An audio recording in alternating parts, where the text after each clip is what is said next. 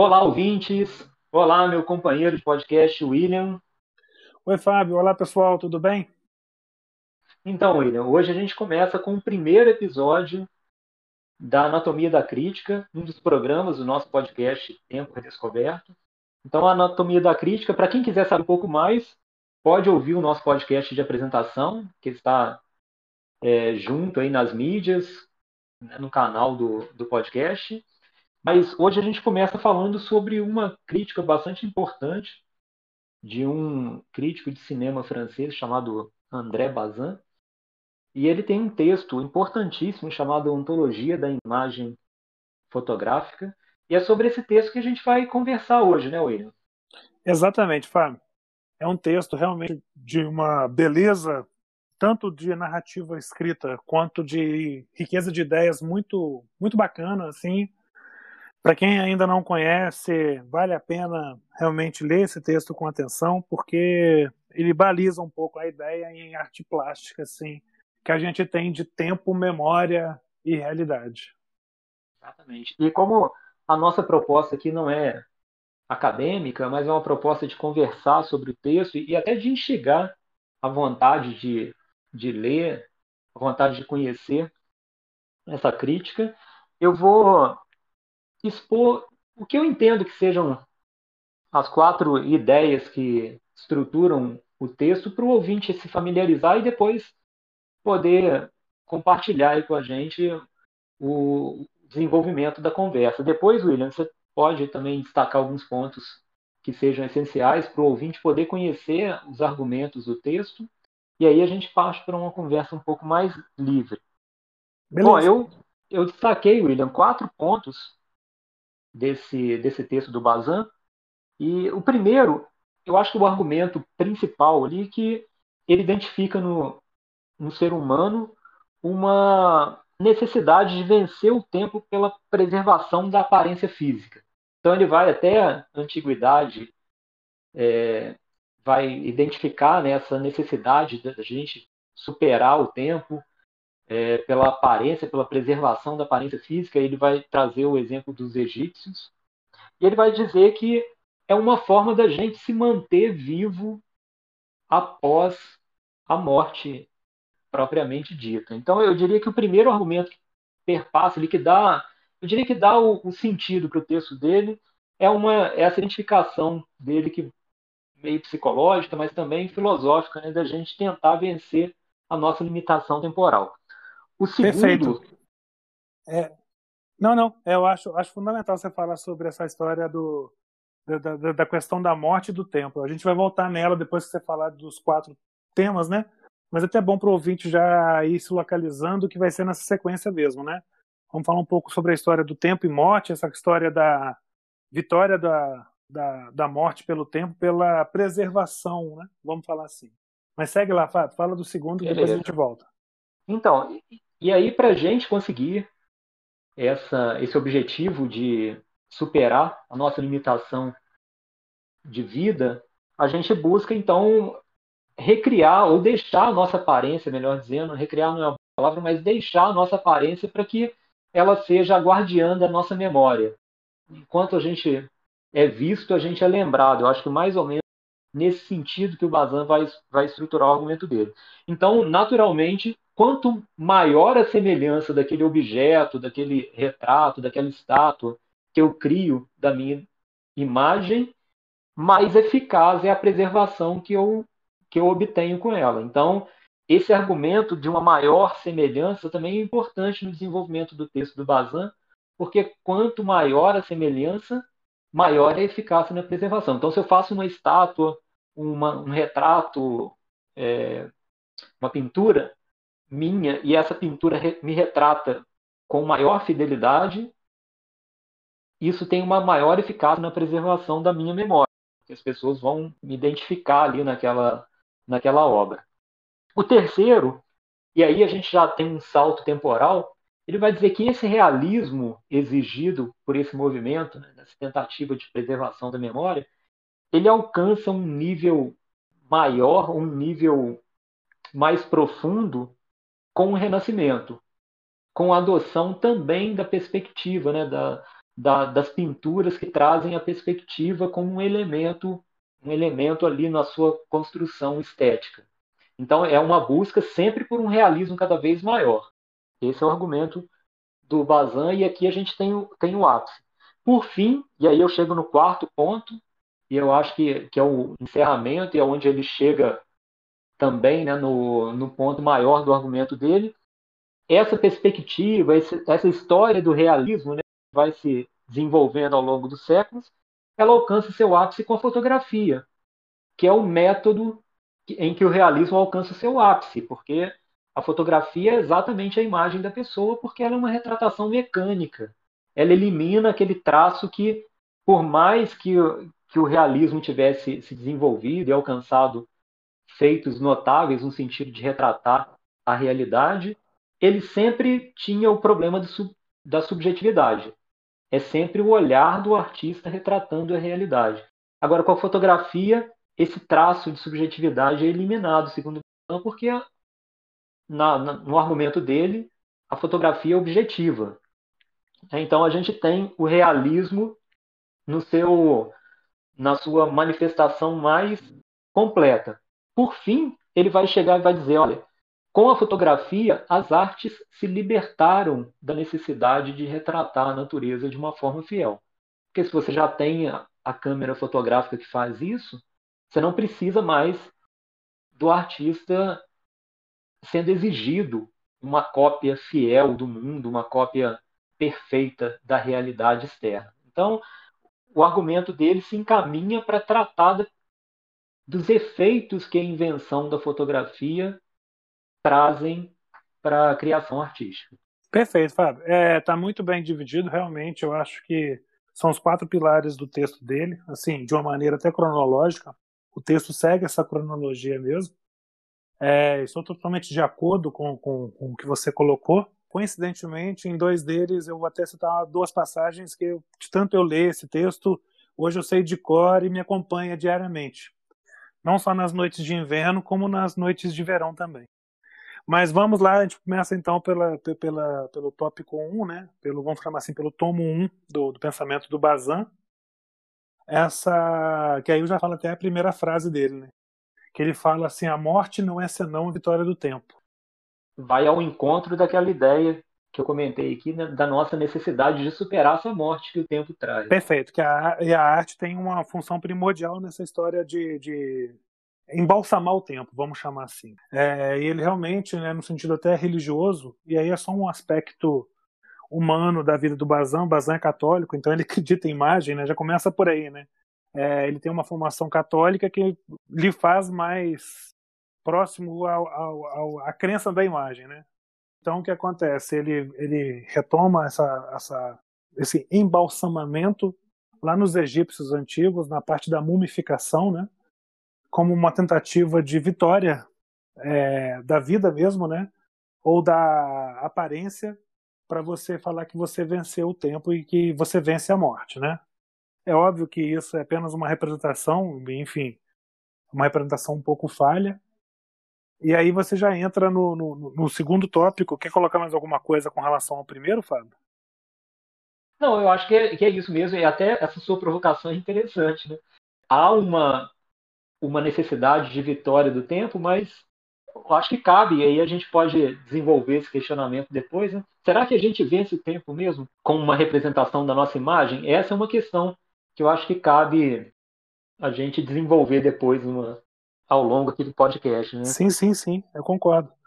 E tem uma coisa assim que eu acho que é interessante, que ele fala que a arte deve vencer o tempo pela perenidade da forma, né? Tem tudo a ver com o que você está fazendo de provocação aí, que tem tudo a ver. Mas enfim, é, saindo de, de, dessa, desse tomo 1, que é a parte da vitória da, da, da aparência pela, pelo tempo, né? Vamos chamar assim a gente já cai agora no, no tomo 2 da colocação do, do, do Bazan, que é justamente Peraí, agora até me perdi aqui, porque eu estou pensando no, no tomo 2 como o tomo 3. Qual que é o tomo 2 mesmo, Fábio?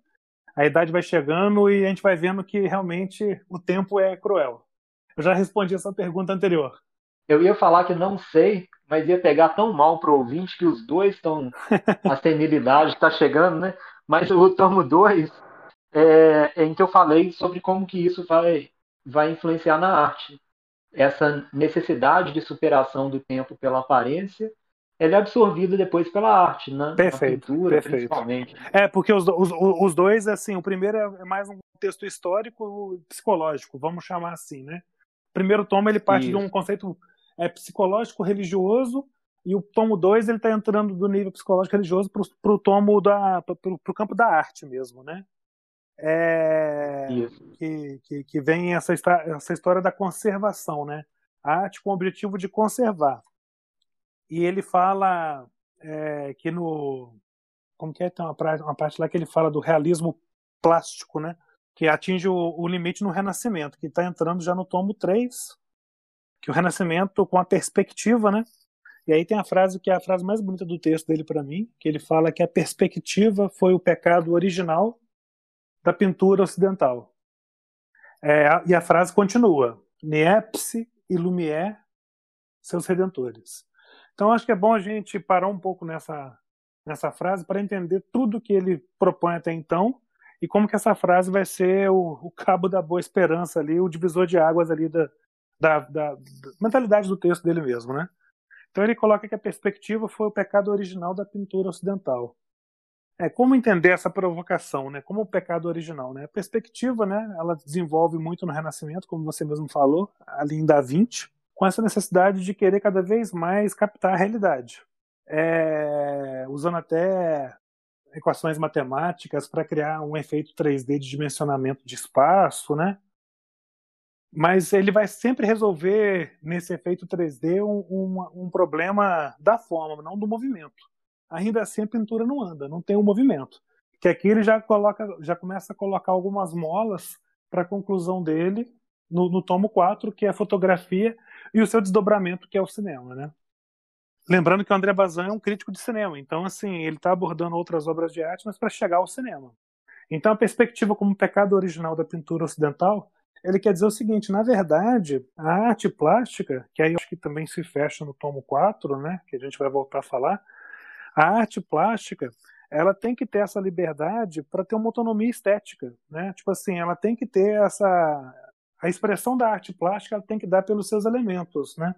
O quadro pelo pelo vamos falar assim, pelo bailar das cores, né? É, e não por uma explicação realística, né? A fotografia realmente, né? Quando quando o Bazin coloca, ela vai embalsamar o tempo, né? Ela vai realmente emoldurar esse tempo porque a imagem vai ser a imagem da verdade, a representação da verdade. Tá certo, ah, hoje a fotografia, você tem Photoshop, você tem muitas coisas, mas aí, assim, é, é um objetivo não essencial e fundamental da fotografia enquanto a sua gênese. Ela nasce da necessidade de preservação e de conservação. A gente que está nesse mundo, a gente tem sempre algum parente mais distante, ou mesmo próximo, que, que já se foi, né? Já partiu dessa vida. E a prova de que ele esteve aqui com a gente é sempre um retrato que a gente guarda como lembrança com alguma coisa. E isso tem uma, uma representação, em termos assim, de realismo, de realidade, muito mais forte do que se fosse uma pintura. A pintura, claro, a pintura pode ter um fator emotivo, um fator muito mais potente. Mas enquanto representação, enquanto ideia do real, ela nunca vai conseguir atingir a perfeição do, da fotografia, né? E aí eu acho assim, vamos abrir a discussão, vamos falar um pouco mais sobre o texto, mas a base do texto para mim, aí já estou chegando no ponto 4, só para concluir, aí eu abro para as suas colocações também e, e, vamos debater um pouco mais. É, eu acho o seguinte, é, a base do texto para mim são duas, assim, enquanto conceito filosófico. É um conceito religioso, dessa história da sacralidade da imagem ou da vitória do tempo, né, é, sobre a morte.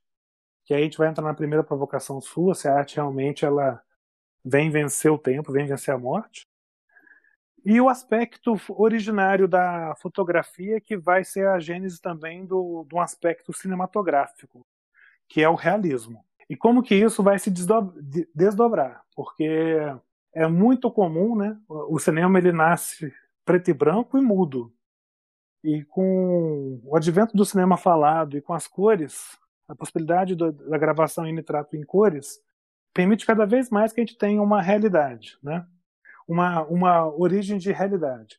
Existem várias vertentes cinematográficas assim, mas enquanto gênese mesmo assim, eu acho que o texto traz essa ideia assim.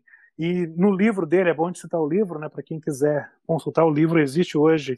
Ele estava esgotado, ele foi lançado uma primeira edição nos anos 80 pela extinta editora brasiliense. Foi relançado recentemente, o livro chama O Cinema, é, O Cinema e o título, o autor é André Bazin. Então o livro ele vai sempre se desdobrar em torno desse, desse realismo. Mas basicamente eu acho que os quatro pilares que o Fábio colocou, o, o texto vai girar em torno disso, que a gente está falando, e a fotografia devolvendo para a arte plástica a sua autonomia estética, deixando com que ela tenha realmente um campo mais lúdico do que realista. William, eu só queria chamar a atenção para um aspecto que você mencionou anteriormente. Essa questão da redenção, eu acho que isso é bastante interessante. Primeiro, o pecado original, eu acho que é, que é essa ambição da arte em querer ser uma reprodutora fiel da realidade. Acho que esse é um campo que a arte jamais deveria ter se colocado na, na, na perspectiva do Bazin. Eu acho que o pecado original está aí, né? Você cruzar um limite que aquele limite não é não é para você cruzar, porque a realidade não permite uma reprodução fiel.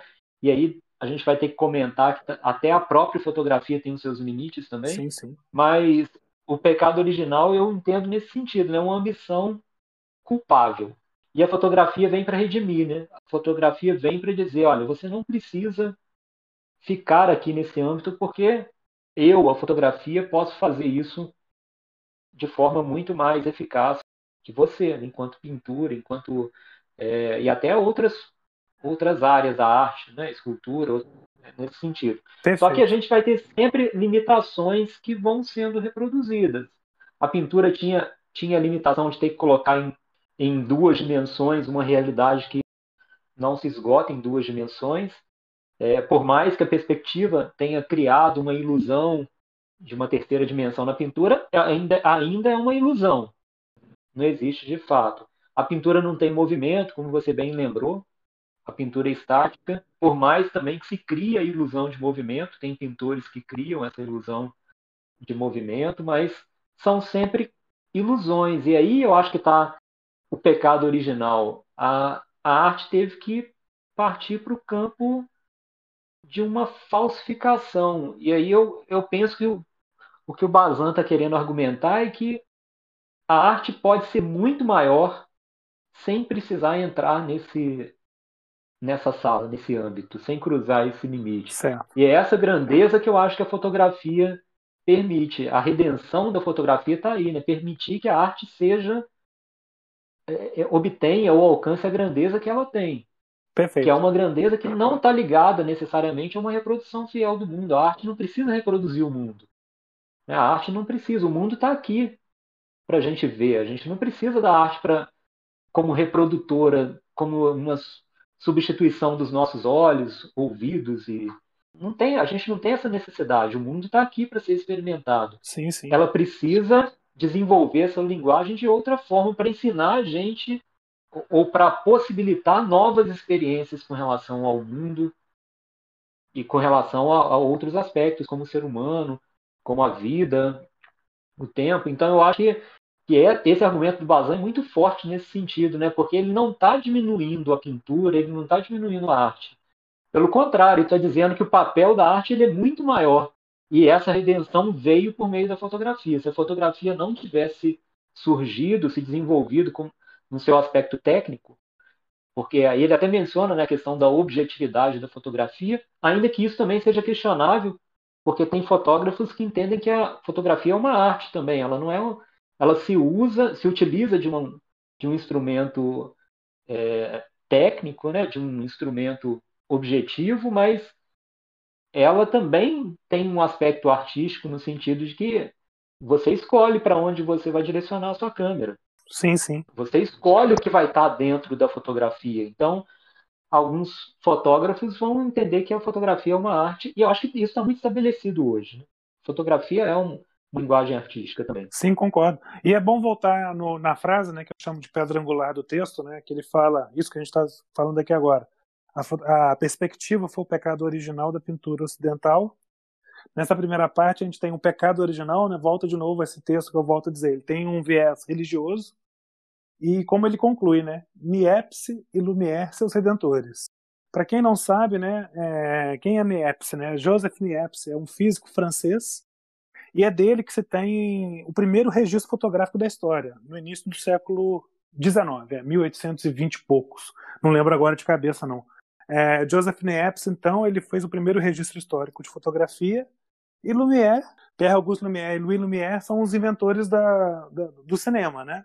enquanto sessão paga da, da forma como a gente conhece hoje. Então, são redentores e como que a coisa vai se evoluindo. Na mesma frase, esse poder de síntese dele, que a gente está girando em torno aqui, tudo está aí. Tá o quê? Tá a perspectiva como pecado original, liberar as artes plásticas dessa obsessão pela realidade. Tá a fotografia assumindo a importância fundamental na história, através da sua objetividade, redimir as artes para a sua função primordial, e o cinema, quando ele fala em Epsi Lumière, né? e o cinema, que dá para a fotografia e para as outras artes plásticas a ideia do movimento. E o cinema realmente, assim, você consegue entender ele como uma arte essencialmente moderna, né? Não consigo imaginar, por mais que tenham aquelas caixas que se chamam Black Maria, né? Black Maria, é, de projeção de slides, né? Que se tinha no passado, né? Mas assim, como que ele é um, um fruto do, da Revolução Industrial, das viagens de trem, as imagens se passando na janela ali, como se fossem 24 quadros por segundo. Para quem não sabe, a ideia do movimento no cinema foi conseguida porque você tem 24 fotografias que se reproduzem num segundo, que dão, uma, que dão essa ideia do movimento. Então, tá tudo ali nessa frase, e aí vem a, o aspecto realista né, da, da abordagem, embora não seja a realidade, você pode ter uma, uma, abordagem realista, mas nunca será a realidade, porque nunca que você não vai conseguir intervir. A realidade é aquilo que você consegue intervir. A partir do momento que você parou de intervir, ela vira história. Já não é mais realidade. É, e outra que tem sempre a, a, a, a, tomada de partido do artista, né? Você não consegue filmar o mundo todo, você tem sempre um ponto de vista ali. É, é interessante também como ele coloca a fotografia e o cinema em uma linha de continuidade. Essa eu acho que é uma visão interessante, até para se entender o cinema como um desdobramento técnico, por um lado, mas também um desdobramento de linguagem, de linguagem estética. Então, o cinema ele é muito dependente da fotografia no sentido de entendimento da sua linguagem artística.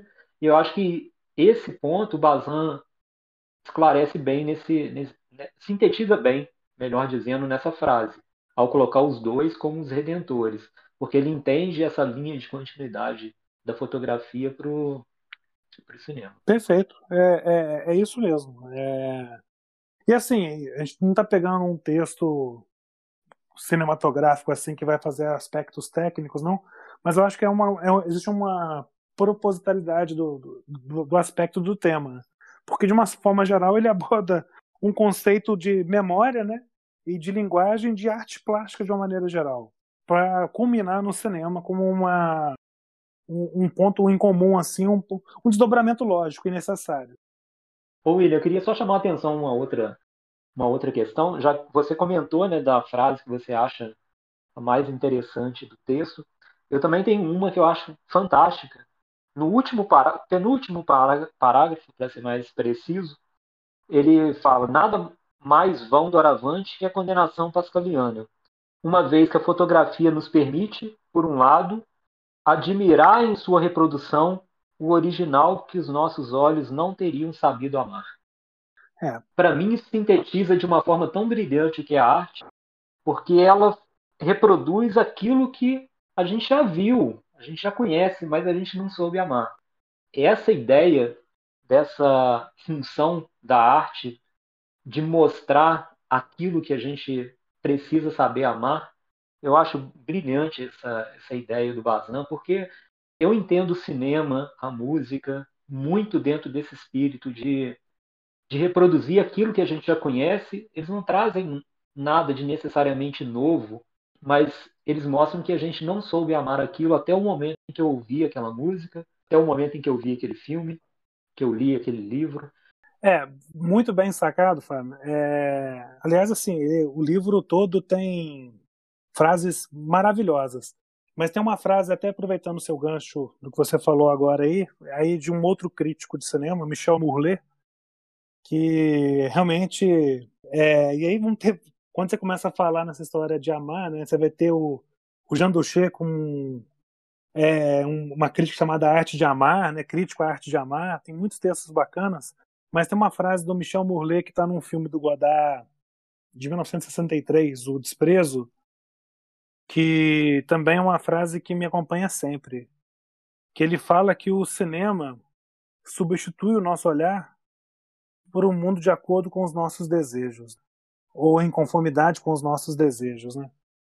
É essa capacidade de projeção né, do cinema, assim que o texto não está abordando isso, não é isso, mas como que é, realmente você se conhecer como ser humano dentro de uma esfera é, universal e global e cada vez mais de interação, né? Como que a arte vai te ajudar em relação a isso? E até entendendo a complementaridade desses dois, dessas duas visões, a que você acabou de falar dessa frase, né, do, do cinema substituir o mundo conforme os nossos desejos, por um olhar conforme os nossos desejos, e essa ideia do, do Bazan de entender a arte como uma reprodução de algo que a gente não soube amar no primeiro momento, eu entendo esse, esse artigo, eu, eu vejo o valor desse artigo no sentido de mostrar a grandeza da arte. Por isso eu acho que é uma, uma crítica fantástica que está preservada dentro dessas palavras do Bazan, porque a todo momento ele está ressaltando que a arte é o momento maior da humanidade. Sim. É o momento maior da nossa possibilidade de criar algo. Então a gente não precisa nos preservar pela aparência. Aí eu estou indo, claro que a, a, um pouco além do texto, né? isso não é um argumento do Bazan, mas é, talvez uma visão minha, uma interpretação minha, no sentido de que a gente não precisa se preservar pela aparência. A gente se preserva enquanto ser humano pela arte, porque é uma produção única. Nesse sentido, eu acho que, eu, que o texto, eu, eu sintetizo e resumo essa crítica nessa nessa ideia, nesse entendimento de que a arte é a prova da grandeza do ser humano.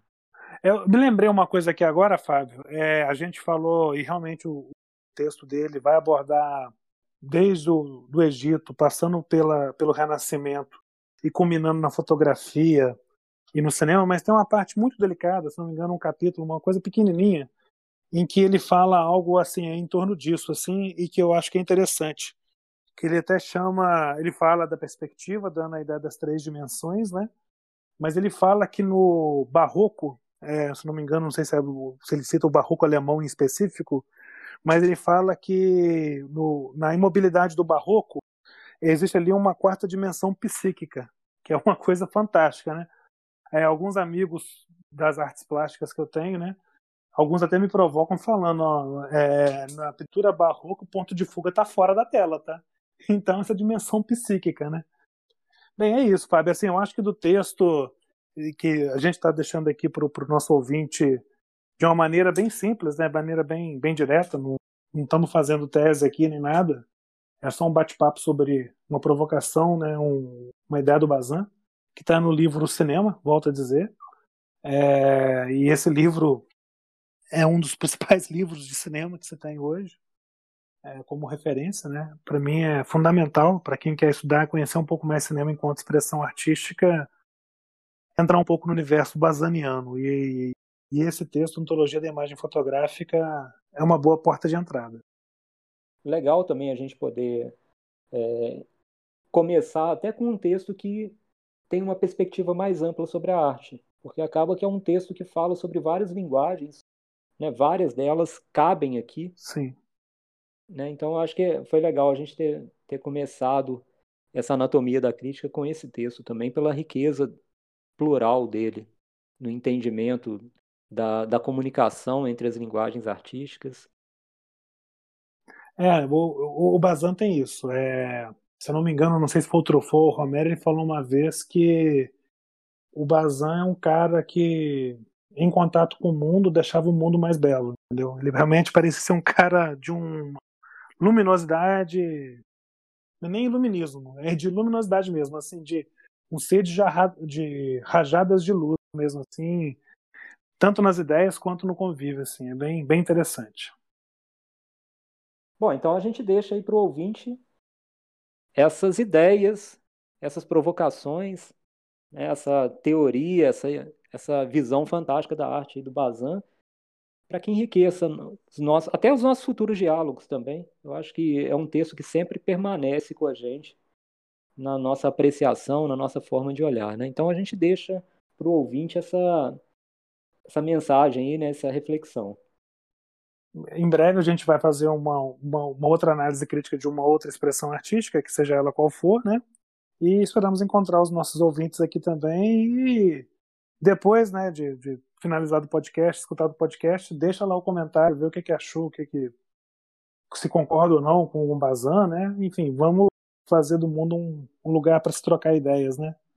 O, o mundo hoje está numa barbaridade tremenda que até você lembra disso, né? A gente uma vez tentou rodar um, um filme e no filme tinha essa provocação, né? O cara sentava num bar e falava: eu quero te propor uma troca de ideias. O outro levantava e dizia: Deus me livre. Tipo assim, as pessoas parecem que não querem mais trocar ideia, né? Mas vamos trocar ideia.